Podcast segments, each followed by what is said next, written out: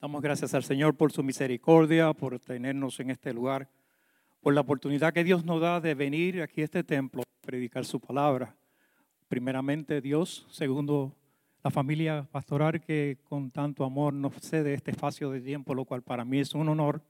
Eh, créanme que entiendo la presión, entiendo claramente porque lo estoy viviendo que su palabra tiene poder y creemos en el poder de sanidad, por eso mi mensaje rápido antes de empezar la predicación es mantengámonos en oración para que podamos ver el milagro que Dios va a hacer en nuestro pastor.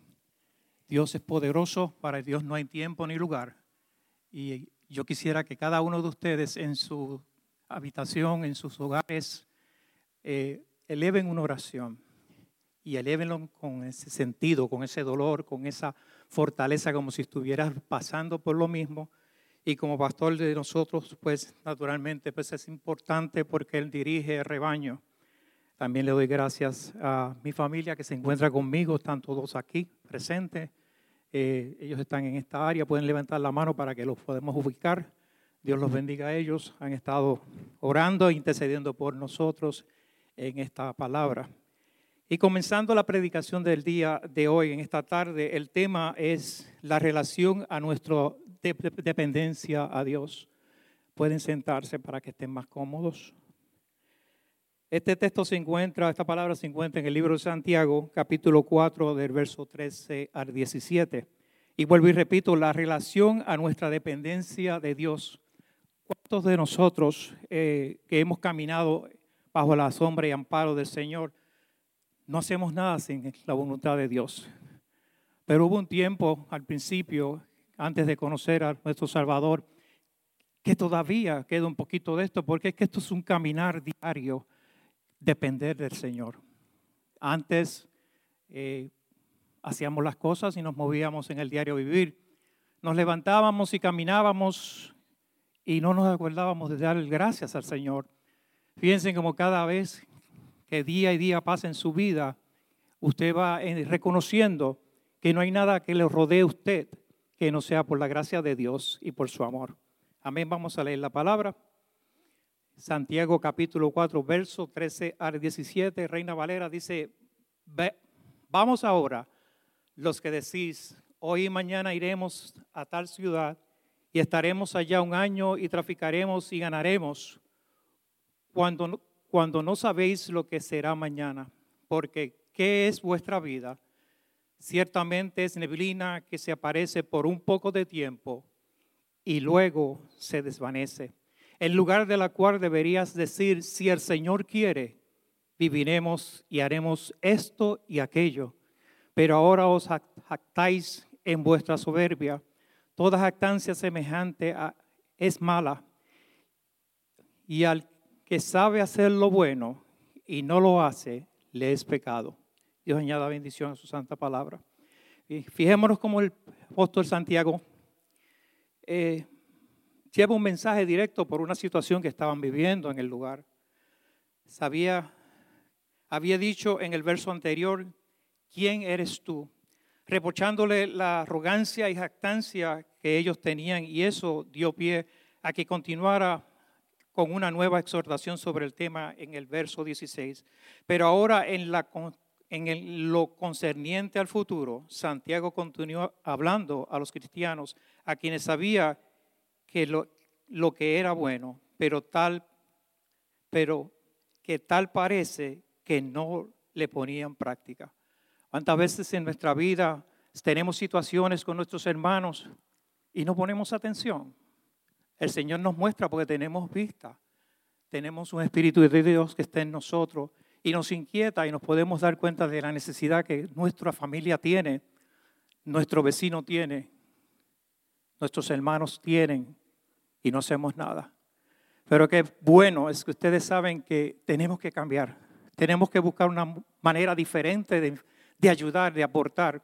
Qué bueno es verlos aquí que han sacrificado tal vez situaciones que tenían personales que atender y dijeron, no, hoy es el día del Señor Hoy es el día que yo voy a ir al templo a adorar al Padre Celestial. Hoy es el día que yo voy en búsqueda de su presencia para que mi vida cambie. Pero este pueblo que Santiago estaba enfrentándose era un pueblo duro. Era un pueblo que solamente pensaban en el, el adquirir. Piensen como ellos decían, vamos ahora.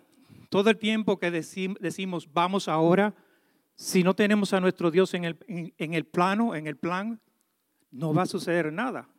Porque no, no estamos dueños, no somos dueños del tiempo.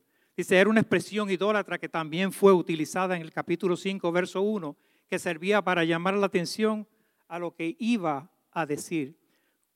Como diciendo, escúchenme. Tal parece que captar la atención de los comerciantes como, lo, como de los ricos era difícil.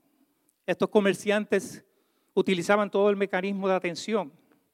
No sé si aquí, se mencionó en semanas anteriores de Éfeso, de la diosa Diana ese, ese, ese lugar de Éfesos era un lugar de comercio, era donde más se movían diferentes productos y el producto principal era la diosa, una, ¿cómo se dice? Una estatuita de la diosa Diana. Y cuando Pablo llegó y empezó a hablar, como que el negocio empezó a mal. ¿Y qué sucede cuando usted es comerciante y su negocio empieza a perder ventas? Se siente mal, muchos se enojan, unos empiezan a buscar y decir de dónde viene esta competencia que me está haciendo tanto daño, porque sabes que cuando somos comerciantes tenemos que pensar en una forma bien amplia, pero también tenemos que pensar en nuestro prójimo, porque el prójimo es el que viene a comprar tu producto, el prójimo es el que viene con una necesidad. Y si tú eres un comerciante que tienes un producto en el cual es necesario, sé bueno. No le subas el precio. No busques negociar con la necesidad de tu hermano, porque en el cielo hay una vista, hay un ojo que te está mirando en todo lo que tú haces y en todo lo que tú estás empeñado en buscar ganancia. Sigue diciendo, vamos ahora. Era una expresión idólatra que también fue utilizada, como dije anteriormente, y servía para llamar la atención a lo que iba a decir, como diciendo, escúchame, Tal parece que captar la atención del comerciante como los ricos era difícil. La atención es una cosa muy especial. Ustedes están atendiéndome a mí, me ven temblar, es natural. Tengo que temblar. Primero, soy un ser humano. Tercero, segundo, es la palabra de Dios. Yo le pido al Padre Celestial que me dirija, pero que de la misma manera ustedes reciban la unción que trae la palabra, que defina que cuando usted salga de aquí, tenga en sus manos una herramienta nueva y sepa que todo lo que usted hace lo hace para la gloria de Dios. Dios bendiga su palabra. En el siguiente verso dice, lo que decís. ¿Quiénes eran estos que decían? Eran los judíos cristianos que se dedicaban al comercio. Note lo que ellos decían. Hoy y mañana iremos a tal ciudad y estaremos allá un año y traficaremos y ganaremos. Eran la lid, era el pueblo que Dios había escogido. Eran bendecidos, porque qué judío de esta nación no ha sido bendecido. Y siempre hemos tenido la experiencia que las personas de esta nación siempre triunfan en todo lo que hacen. Pero también sabemos que nada se mueve en su voluntad, porque la bendición la reciben de Dios, porque Dios los escogió, pero hay un precio a pagar. Nosotros somos los gentiles, pero somos acreedores de esa bendición también, porque esto se aplica en sus negocios, esto se aplica en su hogar, esto se aplica en su trabajo, esto se aplica en todo lo que usted hace, porque más adelante así lo menciona él. Debemos admitir que hay gente que no dice, pero si lo piensan, estos son los planes detallados de la agenda. Fíjense en esto. Note la frecuencia con la que hablan del futuro. Iremos, estaremos, traficaremos, ganaremos.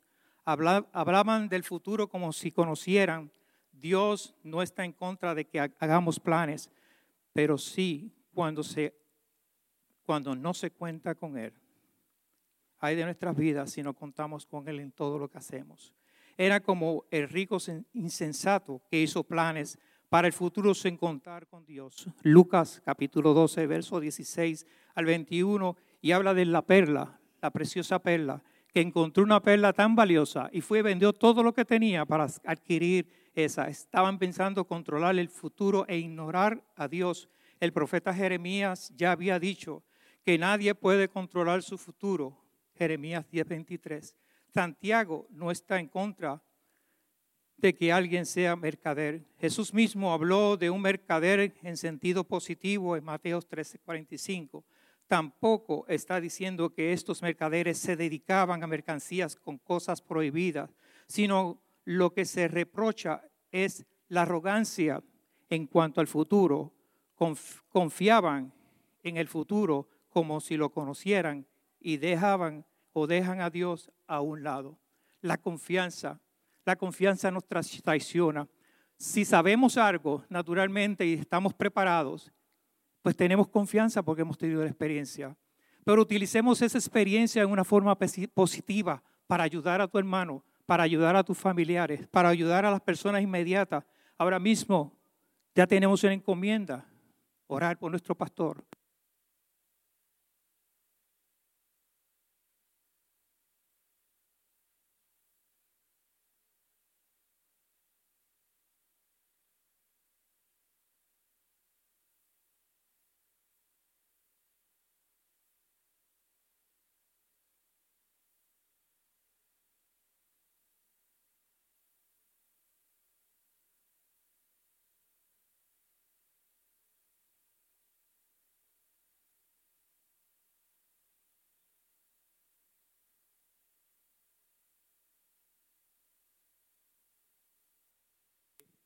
Él hará.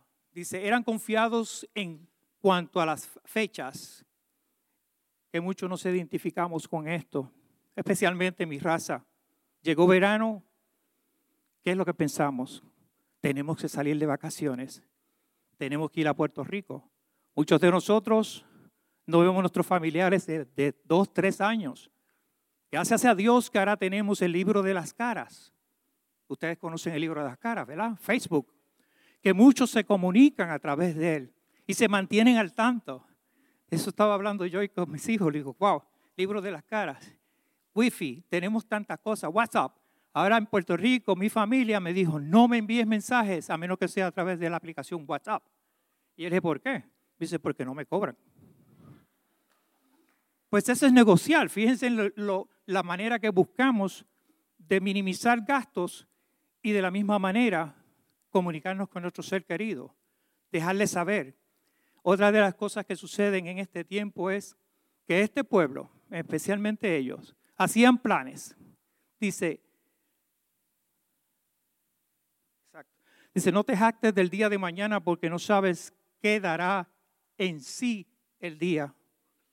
Sabemos de ahora, en este momento, fíjense en el ejemplo, estoy hablando con un micrófono, se fue la corriente el sistema a veces nos obliga a cambiar de dirección. Mientras tú y yo estemos en la dirección del norte, que es el Padre Celestial, porque ahí es que está la patria celestial, hay un cántico que lo dice. Y cuando nosotros buscamos la, estrella del norte, es la estrella que todo el mundo, todo navegante utiliza. Y si Dios lo hizo de esa manera, una razón tiene. Pero el Señor te está hablando, te está diciendo, mírame, yo estoy en esta dirección, mírame, invoca mi nombre, búscame, yo estoy ahí y llegaré a ti porque Él lo dijo, yo iré y prepararé y buscaré morada para ustedes, y los buscaréis y estarán conmigo eternamente y para siempre. Gloria a Dios. Eran confiados en cuanto al traslado. Iremos a...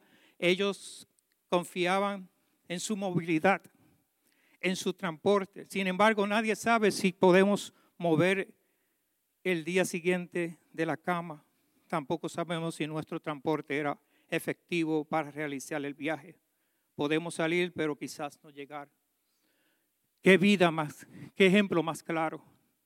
Salimos de nuestros hogares, nosotros, el pueblo de Dios, ¿qué hacemos siempre antes de salir de nuestro hogar?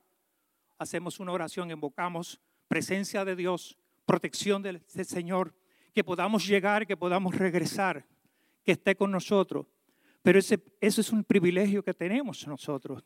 Transmita ese mensaje a aquellos hermanos que ustedes tienen que no acostumbran esto. Déjenle saber que nada se mueve en su vida diaria, minuto tras minuto, si no es por la gracia de Dios. Qué hermoso es saber que tenemos un Dios todopoderoso, un Espíritu Santo de Dios que está con nosotros y nos dirige. Y ante toda situación que sucede, no vamos a pasar por lo que pasaba en este pueblo. Iremos, confiaremos. Nuestra transportación, ¿cuántos de nosotros salimos y en el camino se vacía una goma, o vemos un accidente que nos tenemos que detener, porque eso es una cosa que sucede en este país, en el mío también, que no resbale alguien en la carretera, que toda la línea se para. Usted puede ir por ese interestatal 70, 75, que no le aconsejo, siempre manténgase en, en la velocidad. 70, si quiere 75, juegue con eso, pero no se pase de eso pasa algo, inmediatamente usted tiene que pararse prácticamente en el freno para poder detener el, vehículo suyo. Y en muchos casos, como yo me, he visto, he tenido que salir al paseo, porque la distancia es tan corta que sería inevitable un impacto o una colisión. ¿Qué les digo con esto? Que tengamos conciencia que aunque sucedan cosas en el camino, que aunque se detengan, que aunque los desvíen, siempre tengan su mirada en el Señor es mejor llegar tarde, hermano, que nunca llegar. Es mejor usted ver el ser querido que nunca verlo. Es mejor usted pasar ese, esos minutos adicionales de tensión que pasamos sabiendo que al final vamos a llegar y el gozo va a ser grande cuando podamos llegar al lugar y veamos nuestros seres queridos. Gloria a Dios. Eran confiados en cuanto a la localización. A tal ciudad, ellos tenían puesta su mirada en la ciudad, que les decía que les daba buenas, dejaría buenas ganancias. A veces el hombre no considera el lugar en el cual se va a meter en tal, con tal de sacar más dinero. Así lo hizo Lot, que por admisión fue poniendo sus tiendas hasta Sodoma, Génesis 13, verso 10 al 12. A veces nosotros pagamos un precio alto por tomar decisiones, porque vemos el llano, la llanura, como la vio Lot y dijo, ese es el lugar que yo quiero.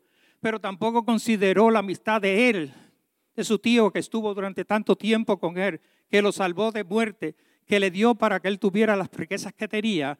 Tenían tanta riqueza que ya no se soportaban el uno del otro.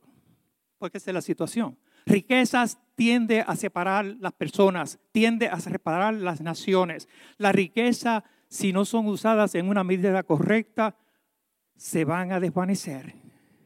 Por eso es que usted siempre ve a una persona muy rica y usted se extraña si ve haciéndole un acto diferente. Le voy a dar un ejemplo. Yo estaba leyendo en el libro de las caras, porque últimamente me ha dado con estar mirando ahí, no sé por qué. No sé. Mi esposa me dice, estás poniendo mucho tiempo. Le digo, pero mira, estoy aprendiendo. Excusas, ¿no? Pero fíjese lo que estaba. Este mensaje que daban ahí decía que una familia fue invitada por un hombre de mucho dinero, de negocio. Lo invitaron, los invitó y los llevó a un restaurante a comer, a cenar juntos. Qué hermoso cuando usted recibe una invitación así, ¿verdad? Porque la palabra nos ha enseñado a nosotros que el que invita, paga. Gloria a Dios por eso. Seamos justos, ayudemos aunque sea con la propina. Bueno, mientras iban caminando en dirección a ese restaurante, la, señora y el señor pudieron notar que el rico se bajó al piso a recoger un centavo. ¿Cuántos de nosotros hemos recogido centavos aquí en la Florida? Los pongo en un pote y cuando el pote pesa una libra, voy y lo llevo al banco. Y la sorpresa es inmensa del producto que el Señor me ha dado. Porque eso es dinero gratis. Dinero que, bueno, todo viene del Señor. Pero lo que quiero traerle es que ellos le, le estaba tan tranquilo la acción de él, que le preguntaban, le preguntaron, queremos preguntarle algo. Él dice, sí, dígame, ¿por qué usted siendo un hombre tan rico se bajó con un centavo del piso? Usted no lo necesita. Y él le dijo, bueno, aquí está el centavo, ¿qué tú ves? Y la señora le dice, sí, se ve la, la cara, el emblema, ¿no? Vamos a decir, la imagen del presidente Lincoln. Y yo, sí, ¿qué más ve? Bueno, tiene un valor de un centavo. Sí, pero ¿qué más ves? Ella le dice, no veo nada más. Y él le dice, pues déjame mostrarte algo. Aquí hay una palabra que dice, in God we trust. ¿No se han fijado en esa palabra? Búsquenla, busquen sus centavos y verán él le, dijo a ellos, yo no puedo perder la oportunidad que Dios me está dando, que me está diciendo cada día a través de esto, confíe en mí, confíe en mí. Y cada uno de nosotros tenemos que confiar en el Señor, Porque estamos viviendo en unos tiempos que si no nos agarramos del Señor, de esa palabra, vamos a sucumbir. Pero ustedes no. ¿Sabes por qué? Porque están ante la presencia, en búsqueda del Señor, la sabiduría del Señor, luchando. Somos pecadores, hermanos. No hay nada en la tierra que nosotros hagamos que sea perfecto. Perfecto solamente es uno. Y ese es nuestro Padre Celestial. ¿Qué fue lo que dijo el, apóstol Juan Bautista? Cuando le preguntaron, eh, ¿está reuniendo, está predicando, está haciendo milagros, está formándose de una manera hermosa? ¿Qué tú crees que Él es? ¿Y cuál fue la contestación de Él? Es preciso que yo merme para que Él crezca. Juan el Bautista tenía seguidores. Eran grupos grandes. Pero él reconoció en ese momento que lo bautizó, cuando lo bautizó, porque el Espíritu le dijo, aquel que donde yo me postre sobre él, ese es mi Hijo amado.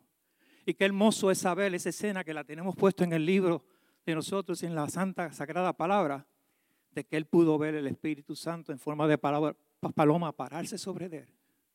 Y el saber que ese que estaba ahí era el Hijo de Dios. Y una cosa más, llevaban años que no se veían porque eran familiares, ¿será que sí? Eran familiares. Y esas son las cosas que Dios hace. Santiago mismo, tengo que buscar aquí un dato de Santiago que me tocó mucho a mí y es algo que lo toco con mucho, mucho, mucho cuidado. En el libro de Mateo capítulo 13, verso 55 al 56, y leo la sagrada palabra, dice, no es este el hijo del carpintero, no se llama la madre María, y sus hermanos José, perdóneme, Jacobo, José, Simón y Judas, son cuatro hermanos, ¿no están todas sus hermanas con nosotros? Hermanas, sus hermanas, dos hermanas, son cuatro y dos, son seis. ¿Quién es Cristo? El número siete. ¿Cuál es el siete? El siete, el número perfecto. ¿Sabes qué? Ese fue el conflicto que tenía Santiago, que decía, ¿cómo mi hermano, que es el mayor, mi padre, nuestro padre muere y él se va ahora de la casa a predicar algo tan fuerte sabiendo que lo van a matar. Ellos tenían miedo de que mataran a Jesucristo. Tenían un temor terrible. Pero aún así también sentían un dolor porque la tradición de esta familia, el mayor, muere el padre, le toca cuidar de la familia. Pero qué hermosos fue la impresión de todos ellos cuando vieron a su hermano resucitado, cuerpo perfecto, Jesucristo, el Mesías, nuestro Salvador. Denle un aplauso al Señor. Gloria a Dios por eso. Gloria a Dios por eso. Eran confiados en cuanto a su habilidad y traficaremos, es decir, haremos negocios, comerciaremos. Ellos tenían un alto concepto de, de ellos mismos. Romanos 12.3. Confiamos en su propio genio, en su propia habilidad, para hacer negocios. Ellos no pensaban en la competencia ni en pérdidas o maltratos de mercancía. Como pueden ver, en otras palabras, como dicen en mi país, hay un refrán que dice, yo voy a mí, yo soy boricua para que tú lo sepas. No sé si lo han oído. Yo tiemblo. Yo tiemblo porque mi nación, mi país es un país muy, muy bendecido, muy es increíble las bendiciones que esa pequeña isla ha tenido. Pero esa isla pasó por un momento difícil. Es más, mira, ahora mismo tenemos el hermano Eliá. ¿En dónde? En África, ¿verdad? Le pregunté yo, ¿para dónde van? Me dijo, para este lugar. Y yo, ahí no queda Neger. Neger en África, en el sur, sur oeste de África. Ese lugar de llaman, le llaman la puerta sin retorno. ¿Por qué? porque de ahí salían todos los esclavos que colonizaron todo este mundo. Todos salieron, fueron separados de sus familias, de sus seres queridos y nunca regresaron a su patria. Es una tierra de dolor. Y nuestro hermano está en esa área. ¿Cuál es el deber tuyo y mío? Orar, interceder día, día a día, minuto a minuto, que usted se acuerde de este joven. Señor, rodéalo con tu presencia. Señor, que tu escuadrón de ángeles, Señor, protégelo, cuídalo, queremos ver lo que regrese, porque Él va a traer nuevas, porque Él va a traer bendición, porque va a haber un joven que va a entrar por esa puerta con una medida grande y con una humildad en el corazón mayor, porque todo lo que hacemos sabemos que le pertenece a Dios y entre más humildes seamos, aunque se nos haga difícil porque tenemos caracteres, pero Dios nos va moldeando. Entramos a la rueda, el alfarero está ahí moldeándote, dándote fuerza, fortaleza y este pueblo era duro de cabecita, era duro de carácter y sigue siendo duro, pero Dios tiene planes para ellos. Nosotros es predicar, orar también por esa nación. Dios nos pide orar por ellos, porque fíjense en cómo movían. Eran confiados en cuanto a los resultados. ¿Cómo usted va a confiar en los resultados de ganancia? Ellos estaban pensando en el dinero, olvidaban la providencia divina, que ese es el problema mayor, olvidar la providencia divina. Para ellos el dinero es mucho más importante que servir a Dios. Qué fatalidad. Cuando usted interpone el dinero, una cosa que se gasta, que hoy la tienes y mañana no la tienes, ante la presencia de Dios o la presencia de Dios. No pensaron en nada espiritual, no pensaban asistir a la iglesia, en orar, en ayunar. Eran cristianos de nombre solamente. Pensaban que todo les iba a salir a pedir de boca. Dios no estaba en contra de tener un negocio o tener dinero. El problema es cuando eso se convierte en el fin de tu vida. Qué barbaridad. Qué barbaridad. Qué bueno saber que el dinero no lo es todo. Sí, Dios no lo dio porque todo viene de la mano del Señor. Qué bueno saber que Puerto Rico hizo cuántas medallas ha hecho ya en oro. Unas cuantas, no. Pero otros países también las han hecho. Qué bueno saber que como comunidad todos estamos aportando y recibiendo. Qué bueno saber cómo Dios muestra a través de un, juego como ese el amor de Dios y cómo estas personas cada uno tienen una experiencia y el grado mayor es recibir esa medalla, el grado mayor tuyo y mío es recibir la corona de la vida eterna, ser salvo, poder ver su presencia, hacer su voluntad, estar bajo la sombra de su amparo. Denle un aplauso al Señor para que Dios se glorifique en su palabra.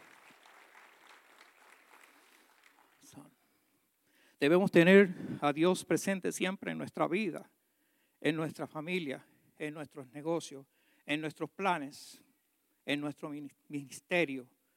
Las razones, Santiago lo da en el verso 14 que dice, cuando no sabéis lo que será mañana, ¿por qué? ¿Qué es vuestra vida?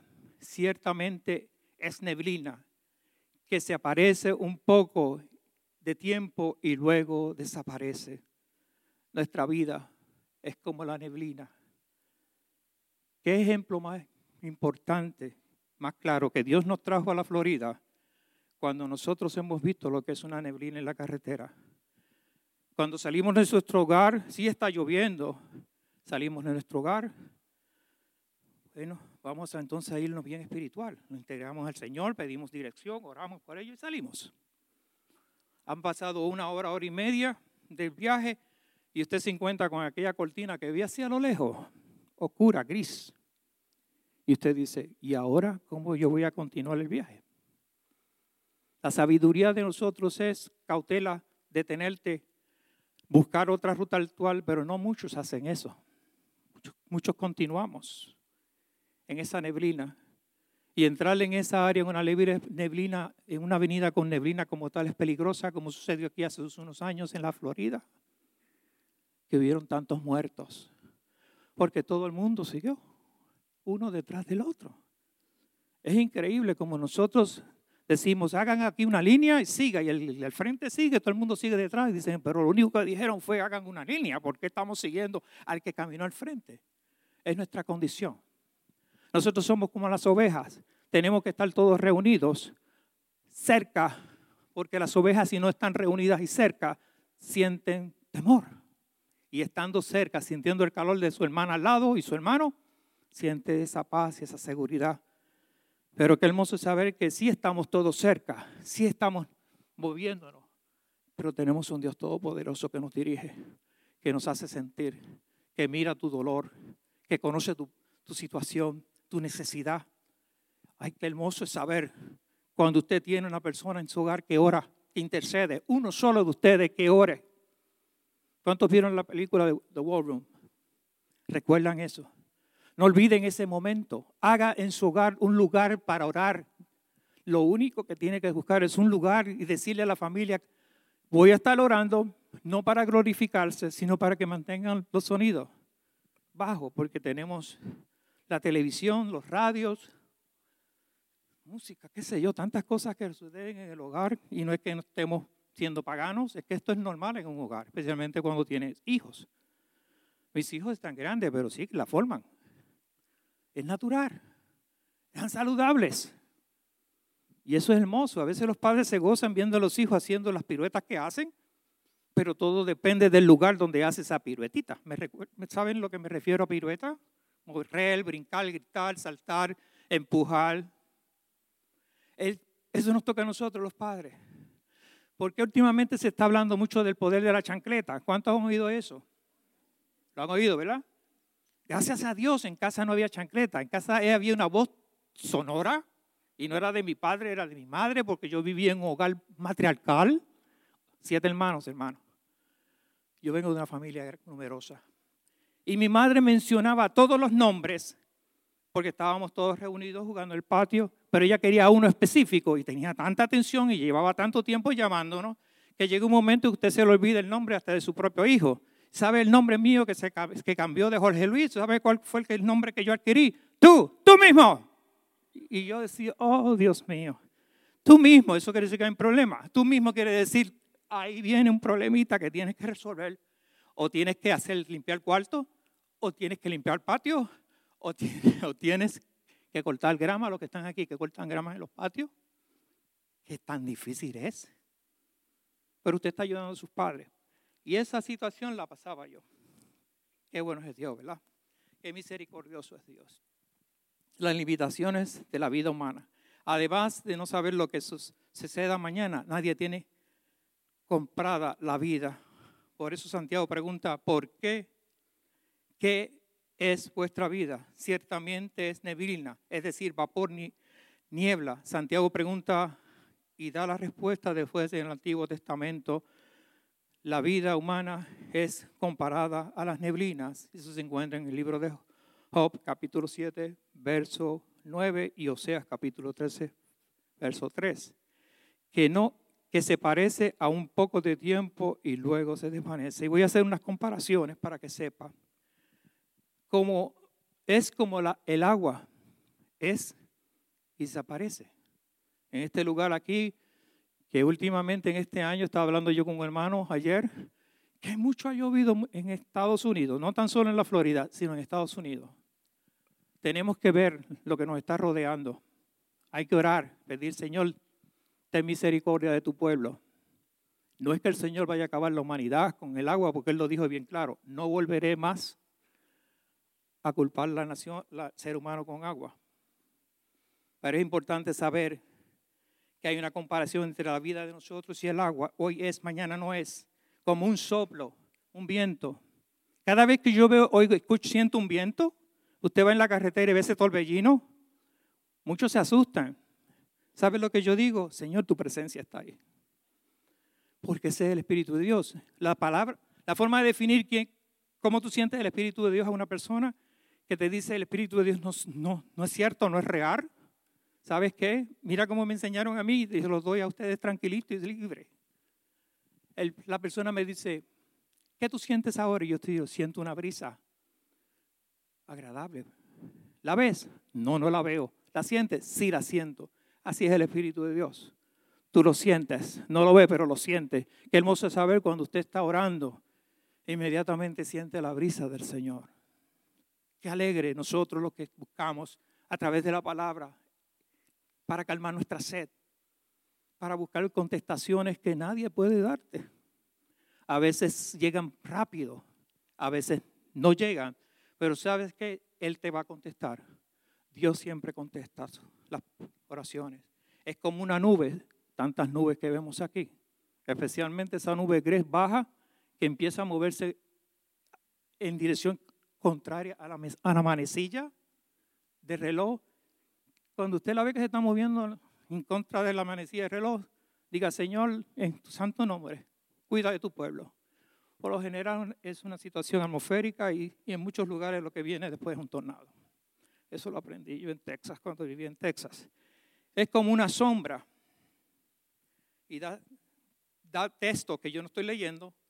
Eh, primero, el agua está en 2 de Samuel 14, 14. El soplo está en Job 7, 7. La nube en Job también 7, 9. La sombra en el Salmo 39, versos 5 y 6. Y como una flor en primera de Pedro 1, 23. Qué hermoso es saber que cada palabra que Dios nos da es respaldada por su palabra. Y aunque yo no me vaya directamente a la palabra, aunque tengo varias de ellas aquí, pero le pido al Señor, Señor, sé tú hablándole a tu pueblo. Ellos tienen tiempo para leer después la palabra. Y también el interés de nosotros, de todos, todos nosotros, es que la persona siente el ardor de buscar la palabra. Una vez en mi vida, hace muchos años, me entregaron una Biblia en mis manos y me dijeron, esta palabra es vida, léela y encontrarás paz. En el lugar que estaba no había paz. Tenía 18 años de edad, no había paz, hermanos. Estaba en Vietnam, aquello era terrible, todos los días, cada minuto. Yo decía, Señor, en tu santo nombre, en tu santo nombre, en tu santo nombre. El tercero, boom, ahí viene el tiro, la bala, etcétera. Todas las cosas que ustedes ven en las películas, que muchos aplaudimos, pero qué difícil es para estos soldados que están en combate, enfrente a la realidad, sufriendo, pensando en ti, pensando en la madre que dejaron, el padre que dejaron, la esposa que dejaron, los hijos que dejaron, los familiares que dejaron. Día a día y hay también un espacio en tu, en tu mente. Jesucristo, tú eres el poderoso, la presencia de Dios. Pero ¿cuántos de estos soldados tienen a Cristo en su corazón o han conocido al Señor? ¿Cuántos de estos soldados tienen una familia que le escribe una carta con una palabra y una voz y aliento? Por eso tenemos que nosotros acogernos a la palabra divina y decir, Señor, tú estás con ellos, protégelos. Continuamos. Eso, dice, en un tránsito, accidentes vehiculares, un infarto, un derrame cerebral, un asesinato puede quitar la vida en un instante. Por tanto, hacer planes a futuro sin contar con Dios es una tontería.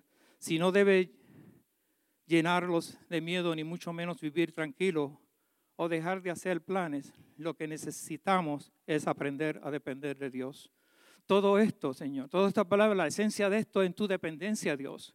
Cómo nosotros dependemos de Él, cómo vamos creciendo día a día a través de nuestras experiencias, a través de nuestra lectura, nuestro estudio. ¿Qué buscamos sino hacer la voluntad de Dios? ¿Qué queremos sino ver que tu familia progresa, que tú te sientes en paz?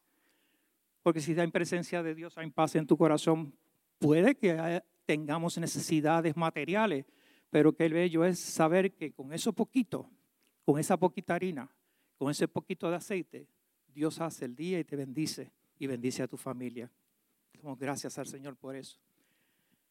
Dice, en lugar de cual, en lugar de lo cual deberíamos decir, Santiago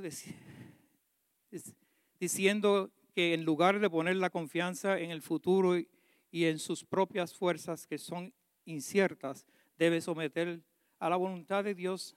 Santiago no está señalando, enseñando a repetir si el Señor quiere como una muletilla, como algo que menciona de forma rutinaria y sin miedo. Más bien está enseñando, debemos someternos a la voluntad de Dios. Caminamos en el mundo y cuando conocemos a los hermanos en Cristo, ¿cuál es nuestra contestación? Dios te bendiga. ¿Cuál es su pregunta? ¿Cómo está hermano? ¿Y cuál es la contestación? En victoria. ¿Está diciéndolo usted porque verdaderamente está en victoria bajo la sombra y el amparo de Dios? ¿O simplemente tú usando un estribillo? Un estribillo. En mi país, el estribillo es, todo está bien, estoy bregando. ¿Cuántos son puertorriqueños aquí? ¿Saben de lo que hablo? Estoy bregando.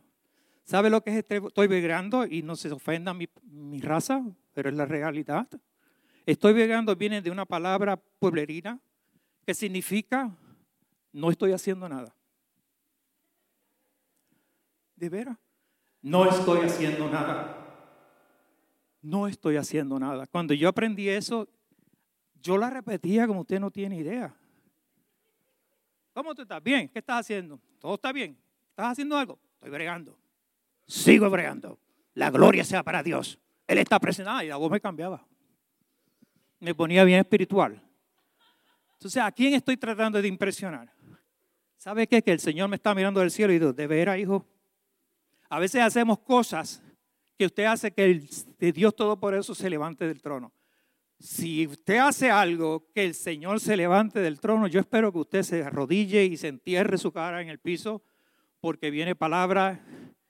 Y una cosa he aprendido yo, que cuando Dios abre su boca y da su palabra, ¿qué sucede? Se cumple, dígalo, se cumple. Hermanos, créanme, se cumple la palabra. Seguimos. Dice, pero ahora os jactáis en vuestra soberbia. Toda jactancia semejante es mala. El pero marca el contraste entre lo que había, debían hacer según el verso anterior y lo que estaban haciendo en, en este caso, jactarse en lugar de darle la gloria a Dios y se la estaban adjudicando. Qué increíble cuando hacemos todo y usted no escucha a la persona decir, la gloria le pertenece a Dios. Qué hermoso es cuando usted escucha a alguien decir, nada se mueve en mi vida sino por la gloria de Dios y su voluntad. Coja lo bueno, reciba lo bueno. Recuerda que jactancia es glorificarte, es tu darte el, el aquel, es darte la importancia de que fui yo que lo hice por mi propia fuerza, cuando tú y yo sabemos que nuestra vida es limitada. El Señor dijo que los más fuertes durarían 70 años y los más fuertes, perdón, la vida sería hasta 70 años y los más fuertes 80.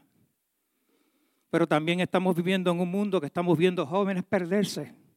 Jóvenes 15, 18, 20, 20 en su flor de la juventud. Y cuando buscamos a fondo hay un matrimonio, un hogar disfuncional, que no buscó del Señor, que se ha mantenido buscando dinero, buscando los placeres, y el resultado a pagar ha sido grande. Se ha destruido la familia completa. Jactarse es ser autosuficiente, hacer algo que a usted no le pertenece. Pablo dice, porque ¿quién te distingue? Y esto está en 1 Corintios 4, 7, y lo copié de tal manera. Dice, ¿quién te distingue? ¿O quién tiene, o qué tienes que no hayas recibido? Y si lo recibiste, ¿por qué te gloriáis como si no hubieras recibido? Qué increíble cuando encontramos personas que en el mundo han sido triunfadores y se jactan porque ellos lo hicieron, por su esfuerzo, por su astucia, cuando buscamos a fondo, vemos cómo han ido subiendo por la escalera de éxitos, rompiendo escalones. Y si usted rompe escalones en la vida, en esa escalera, créeme que llegará un momento que tendrás que bajar un escalón. Y si el escalón no está, ¿dónde vas? Completamente al fracaso. Por eso siempre hagamos las cosas en, en la armonía, que a Dios le pertenece todo, que no hay nada que nosotros podamos saber, que tenemos que calmar las la bendita soberbia que tenemos todos. Es algo que está dentro de nuestro DNA. Tenemos que estar pendientes porque este ejemplo que está dando Santiago es un Santiago, este es un ejemplo vivo de lo que estaba sucediendo en aquel pueblo, lo que él veía en su pueblo amado y cómo se estaban perdiendo porque no estaban haciendo lo que tenían que hacer. Verso 17 dice, y al, y al que sabe hacer lo bueno y no lo hace, le es pecado.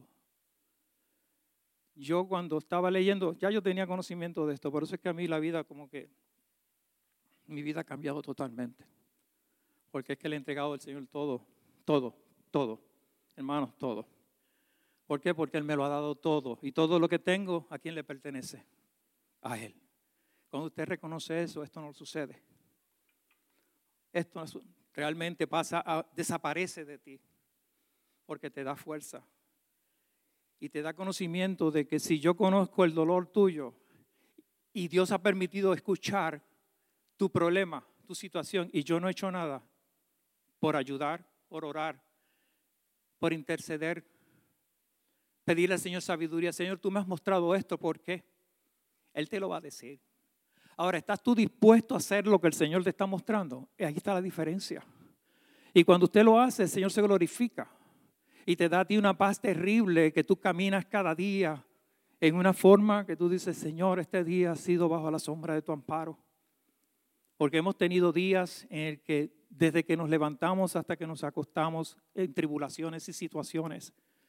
Pero qué bueno saber que dentro de esas situaciones y tribulaciones, tú has visto la mano de Dios. Tú has visto ese rayo de luz. Tú has visto el túnel que dicen que tú ves el túnel en el fondo del túnel, una luz. Esa luz es Cristo. Caminas en dirección a Cristo. Camina pidiéndole, Señor, sabiduría. Camina diciéndole, Padre, yo sin ti no soy nada. Tengan eso en su mente. Y la dependencia que usted va a tener con el Señor va a ser una dependencia auténtica y a medida que vayan creciendo va a mantenerse firme. Haced lo bueno siempre. Siempre. Siempre. Aunque te duela porque a veces tenemos unas emociones. Pero ese fue el hermano que habló de mí, pero ese fue el hermano que me miró mal, pero ese es el hermano que no me, no me saluda. ¿Sabes por qué Dios te lo ha puesto al frente? Porque ese hermano tiene problemas y necesita que tú seas el instrumento para traerlo a él en paz y libertarlo, porque lo que él tiene es una cantidad de problemas en su mente que ni le permite a él saludarte, ni le permite a él sonreírse contigo, ni le permite a él compartir contigo. Eso es otra bien difícil. Qué difícil se nos hace habitar todos en armonía. Cuando que el Señor nos dijo, si tú no perdonas a tu hermano, no espere perdón. Cuando yo supe eso, al otro día yo estaba que parecía un loquito. Si en algo te he perdonado. Y no era que fuera fanático. Es que a veces nosotros hacemos algo y no nos damos cuenta con nuestra mirada, con nuestra expresión. Como me dice, mi esposa, cambia ese caminar. Y yo, pero que soy soldado, siempre he caminado así. ¿Cómo quiere que camine jorobado? Me dice que la gente se cree que tú eres un magnate. Yo, yo no soy ningún magnate. Yo soy un simple siervo del Señor. Si ellos ven eso, por favor. Entonces mi oración cambió. Señor, que no me vean a mí, que te vean a ti. Que vean tu luz. Que sean ellos los que a través del caminar mío reciban un mensaje y lo edifiquen y crezcan en sabiduría y vayan y ayuden a sus hermanos y me vengan y me saluden. A mí me gusta que me saluden. Yo soy bien mansito. que a veces miran a uno y dicen, uy, qué hombre este más serio. ¿Sabe lo que me dijo a mí un sargento hace muchos años, esto que estoy haciendo, oye, ¿qué cuello más duro tú tienes? Y yo dije, ¿qué? ¿Tú tienes un cuello duro? Y yo, ¿de veras? Entonces me puse a buscar las definiciones. Stiff neck, la expresión del americano, hay que buscar, hermano. Una persona que tiene stiff neck es que se lo sabe todo, que lo logra todo, que tú no lo puedes señalar, que tú no le puedes decir porque nada acepta.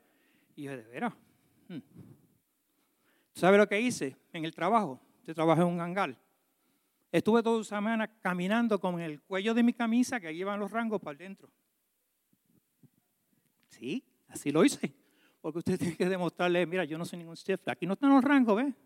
Nada, un pobrecito rango, pero para ellos eso era como que yo estaba tratando de, aplicando para ser oficial. De hecho, no pude por la vista. Gloria a Dios por eso, porque Dios no me quería en ese ejército, me quería aquí con ustedes. Y ahí está la diferencia. Y es que yo he crecido a conocer a cada uno de ustedes poco a poco y que ustedes me conozcan a mí. Si en algo podemos ayudar, aquí estamos. Si no voy a poder ayudar, yo no lo voy a engañar a usted. Otra cosa que aprendí, si usted me pide oración, ahí mismo te voy a orar. Podemos estar en la plaza del mercado, como decimos en Puerto Rico, en el mall, te voy a orar. Cuando ustedes se sientan en McDonald's, todos esos restaurantes que vamos, se cogen de las manos y oran y dan gracias por el Señor por el alimento. Trátelo. Un día, hace mucho tiempo atrás, se levantó un americano y me dijo, te quiero dar gracias. Yo me quedé mirando, gracias porque yo no lo conozco. Me dice, primeramente porque te sentaste en la mesa, te quitaste una gorra. Yo siempre tengo una gorra porque padezco de unas entradas terribles, pero es hereditario, hermano. No hay nada que pueda hacer. Tampoco voy a pagar para que me pongan trasplante porque eso es una pérdida de tiempo y dinero que no se puede utilizar sabiamente en otras cosas. Me dice, ¿te quitaste tu, tu, tu gorra? ¿Te sentaste, te tomaste de la mano con tu esposa, con tu compañera? Porque no sabía si, si era mi esposa. Hmm. Y dije, wow, ok. Y me dice, y diste gracias a Dios. Y eso no lo he visto yo aquí, lo vi en ustedes. Te felicito porque tú has enviado un mensaje a todos los que te estaban mirando. Hay que enviar un mensaje al mundo entero Dios suple nuestras necesidades. Dios está atento a tu dolor. Dios conoce tu situación y Él está caminando. ¿Sabes qué? Que Él es tan maravilloso que no nos da todo porque Él es dueño de todo. Porque si nos da todo de momento, ¿qué va a suceder? Tú y yo nos vamos a perder. Porque qué bonito cuando tenemos la cartera y el bolsillo lleno de dinero. ¡Wow! Poder adquisitivo. Pero ¿qué haces tú con el poder adquisitivo? ¿Das tu ofrenda al Señor? ¿Ayudas al necesitado? ¿Estás mirando? Y no estoy hablando de ofrendas, por favor, entiendan. Estoy hablando de que Dios mira tu corazón. Dios mira lo que tú sientes en ti y tú buscas agradarlo a Él. Agradarlo a Él. Aunque se nos hace tan difícil. Amén. Y con esto voy a concluir la oración de Jeremías. Ese soy yo. Yo soy un Jeremías, es el profeta. ¿Cómo? Llorón. Llorón. Que mucho lloramos, ¿verdad? Pero qué hermoso llorar con el gozo dentro, sabiendo que te vi, que cambiaste, que vi como tu vida tuvo un giro grandísimo, que te veo como saludas, miras, hablas. Todo eso hace crecer a uno. Y él dice, Señor, yo sé que el hombre es el dueño, no es el dueño de su destino, que le es dado a al caminante dirigir sus propios pasos. Leo, Señor, yo sé que el hombre no es dueño de su destino, que no le es dado el al caminante dirigir sus pasos, sus propios pasos. Yo le pido al Señor que Dios dirija tus pasos como dirija los míos también. Y en esta tarde le doy gracias al Señor porque le he podido mostrar en una forma sencilla que sin Dios no podemos vivir. Que nuestra dependencia en Dios es principal en todo. De que, que, te levantas por la mañana hasta que te acuestas. Si te olvidaste cuando estás en la cama, encomendarte, es, es lícito, es bueno. Así acostadito, decirle, Señor, aquí estoy. Te entrego mi alma. Señor, es tuya. Bendice a mis hijos, bendice este hogar. Protégenos y que tus ángeles puedan entrar libremente a este hogar porque la presencia de Dios es lo que te va a dar paz. Y vas a tener la oportunidad que cuando te despiertes, veas el primer milagro de Dios, una vida, una esperanza, un tiempo con Él, hasta que Dios nos venga a buscar. Dios los bendiga, mis queridos hermanos.